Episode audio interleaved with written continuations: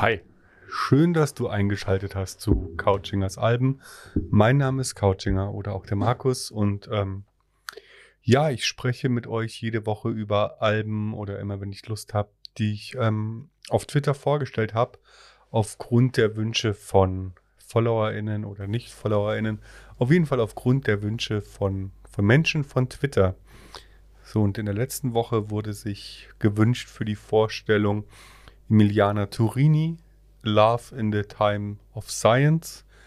Dann hatten wir New Model Army mit dem Mini-Album New Model Army. Es gab ähm, den Wunsch, das neue Billy Talent Album Crisis of Faith vorzustellen.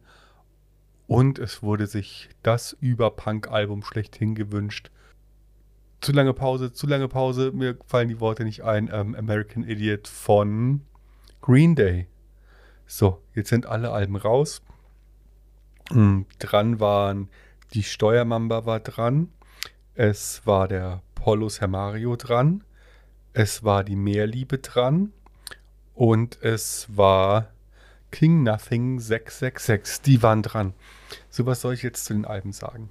Also, New Model Army war schon ein bisschen tricky, weil mh, hm, das Album gibt es zwar bei New Model Army, sie führen es selber in ihrer Diskografie. Wikipedia führt es nicht in der Diskografie.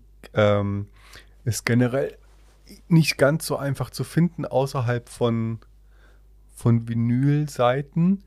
Ja, das Album hat drei Studio-Versionen drauf und vier Live-Versionen, unter anderem ähm, White Coats, 51st State und The Hunt. 51st State ist hierbei auch die, das wahrscheinlich bekannteste Lied von New Model Army, die mit ihrer düsteren, getriebenen Art ähm, sehr bestochen haben zum Ende der Punk-Ära, wobei Punk irgendwie auch nie vorbei ist, kommen wir gleich noch zu. Und ist ein cooles, kurzes Sieben-Stück-Album. Und man muss sagen, die drei ersten Songs kommen jetzt nicht aus irgendeinem Kellerstudio, sondern die wurden aufgenommen in den Abbey Road Studios. Also das ist schon eine relative Hausnummer. Ja, ist auf jeden Fall sehr hörenswert. Ich werde da jetzt nicht so in die Tiefe gehen. New Model Army ist auf jeden Fall eine, ich glaube, eine Band, die so die Brücke schlägt zwischen Punk, Post-Punk, Goth, New Wave, düstere Musik getrieben. Macht auf jeden Fall ähm, Spaß reinzuhören. Mm, das zweite Album, das ich vorgestellt hatte, war Emiliana Torini, Love in the Time of Science. Eins meiner oder eine meiner Lieblingskünstlerinnen, also auf das Album. Da habe ich sehr gefreut, dass ich das vorstellen konnte. War cool, ich habe das ja noch irgendwie fünf, sechs Mal gehört. Mm, und es ist spannend, wie das, ähm, die gute Emiliana ist ja, singt ja im Sopran. Und es ist spannend, wie dieses Album, was sehr hoch ist, sehr hoch gesungen ist, irgendwie was sehr sphärisches, sehr kühles hat, auch ähm, viel elektronische Einflüsse dabei hat, also schon fast Trip-Hop. Ähm, vom Gesang her musste sie sich lange mit Björk vergleichen lassen, was jetzt nicht unbedingt das Beste war. Auf jeden Fall, obwohl es so Trip-Hoppy ist und kühl, ver vermittelt es auf jeden Fall eine massive ähm, angenehme, warme Atmosphäre. Ich kann das gar nicht beschreiben, wie das ähm, funktioniert. Auf jeden Fall bei dem Album möchte man sich schon in die Decke einkuscheln. Es hat auch sowas, passt gut zum jetzt zum Herbst und zum kommenden Winter, sich ein warmes Getränk nehmen und einfach nur zuhören. Die Songs halt handeln, soweit ich es verstanden habe und wie der Albumtitel auch hergibt, viel eben von Liebe und wie sich Liebe in modernen Zeiten so äußert und auch von Trennungen und von Schmerz. Also es ist schon, ja, auch hier, sonst hätte ich es nicht, ein schönes Album zum Anhören. Ich muss sagen, ich bin so ein bisschen dabei, eigentlich nur meine Tweets ähm, nochmal audiomäßig wiederzugeben, weil ich dieses Mal sehr tief recherchiert habe und gar nicht mehr so viel Wissen danach dazu kam. Aber nichtsdestotrotz, wir machen mit dem nächsten Album weiter mit Crisis of Faith von ähm, Billy Talent, einer kanadischen Band, die, glaube ich, auch jeder kennt, spätestens seit Falling Leaves. Und ich, da kam nämlich noch Erkenntnisgewinn dazu, nachdem ich schon den Thread geschrieben hatte zum Album. Also bei den Fans ist es jetzt nicht so mega beliebtes Album. Oder bei einem Fan, von dem ich ein YouTube-Video gesehen habe, der hat die anderen Alben sehr gelobt und findet das dann eher durchschnittlich. Ich meine, es ist ein Corona-Pandemie-Album, ähm, ist in der entstanden. Meine Eindrücke sind ein bisschen anders. Klar, ich mag Billy Talent auch musikalisch, ich mag das Getriebene, ich mag die schnellen Gitarren, die Riffs. Man muss auch sagen, Billy Talent hat sich wegorientiert vom reinen Punk hin zum Alternative Rock. Dementsprechend hat sich die Musik auch etwas, ich will nicht sagen verzahmt, aber sie ist nicht mehr ganz so rough und dirty. Aber die Texte sind immer noch ähm, sehr mh, hm, links, sozialkritisch. Sucht euch selber ein Adjektiv aus, was gut dazu passt. Auf jeden Fall sehr, sehr interessant und man merkt eben die Pandemie, man merkt, dass ähm, die USA mit der Trump-Regierung, dass auch das Einflüsse hatte in die Texte. Es gibt viel von Bedrohung von außen. Ähm, ja, die Wölfe warten vor deiner Tür. Es ist schon ein Album, was sich mit Angst und Existenzangst und Vernichtungsängsten auseinandersetzt. Und da finde ich es schon, schon sehr gut textlich.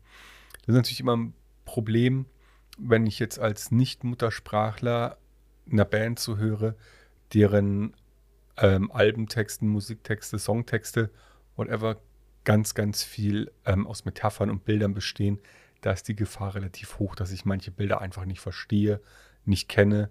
Ich, kenne bei weitem nicht jedes englische, kanadische, von französischen ins Englische übertragene Sprichwort. Von daher habe ich da vielleicht das eine oder andere Bild einfach nicht verstanden.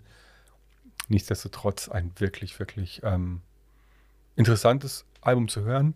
Hier muss ich vielleicht sagen, wir haben davon die Vinylbox und die ist ziemlich cool, weil das alles Glow in the Dark ist. Also die Box außen ist Glow in the Dark, das Albumcover ist Glow in the Dark, es sind ein paar Aufkleber dabei, Glow in the Dark. Also das ist schon ähm, ziemlich witzig anzuschauen. Das erinnert mich so an meine Jugend, an die, an die frühen Mitte 90er, als irgendwie alles Glow in the Dark war und alles fluoreszierend. Und hier hat man diesen ähm, Effekt wieder. Ja, es ist. Und es, das Albumcover ist so rot-grün, also es hat auch diese alte 3D-Optik bekommen. Ich sollte vielleicht mal eine 3D-Brille besorgen und schauen, ob es da Auswirkungen gibt, aber ich glaube nicht. Aber es ist da eine Anlehnung zu. Ihr könnt ja bei mir in den Threads reinschauen, da habe ich ein bisschen was dazu, ge, ähm, ein paar Bilder dazu gepostet, wie es Glow in the Dark mäßig aussieht. Ja, und jetzt kommen wir noch zu dem Überalbum aus, ähm, das jetzt 18 geworden ist, also von 2004. Jetzt muss ich ganz kurz überlegen, ja, 2004er Album. 21. September, hatte also jetzt wirklich ganz frisch am Tag, als ich den Thread raus hat, habe, 18. Geburtstag.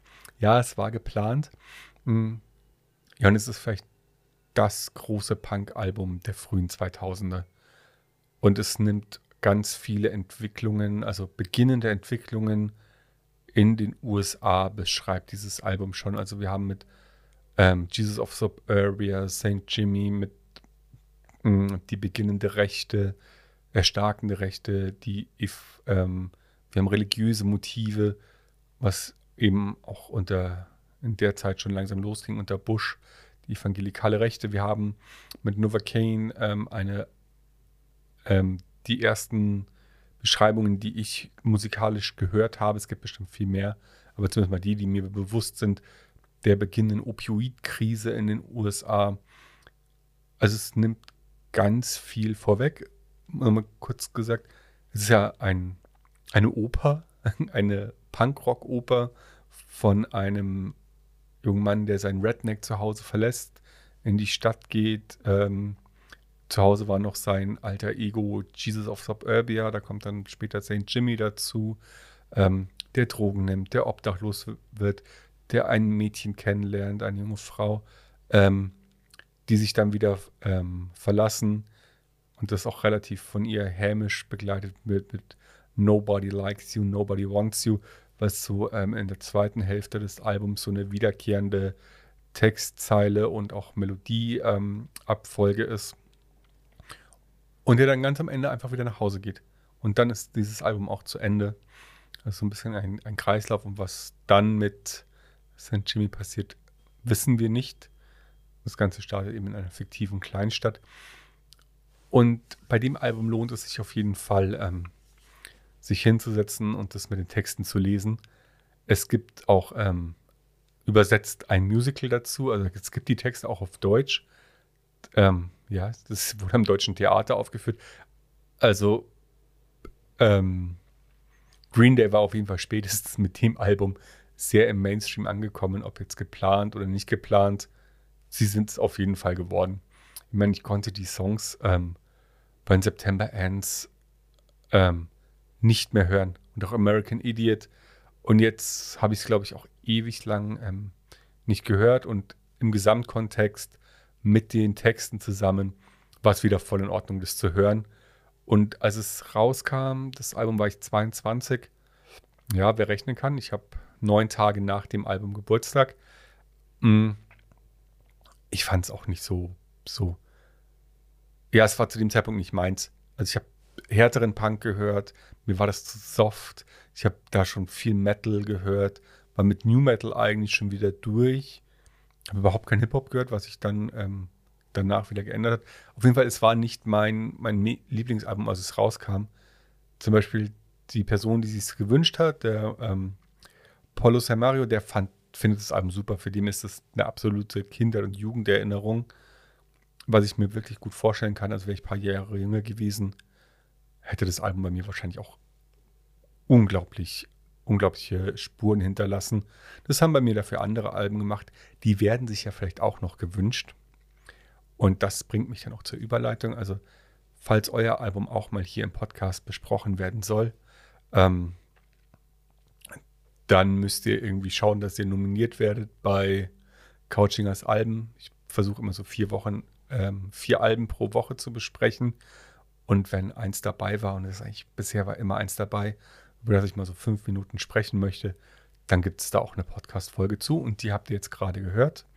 Ähm, folgt mir auf Twitter, wenn ihr up to date bleiben wollt, unter @couchinger. Und das war's auch schon wieder. Ich hoffe, ihr seid jetzt schon eingeschlafen oder was auch immer ihr macht, habt zehn gute Minuten gehabt. Wir hören uns bald wieder. Bis dahin. Ciao.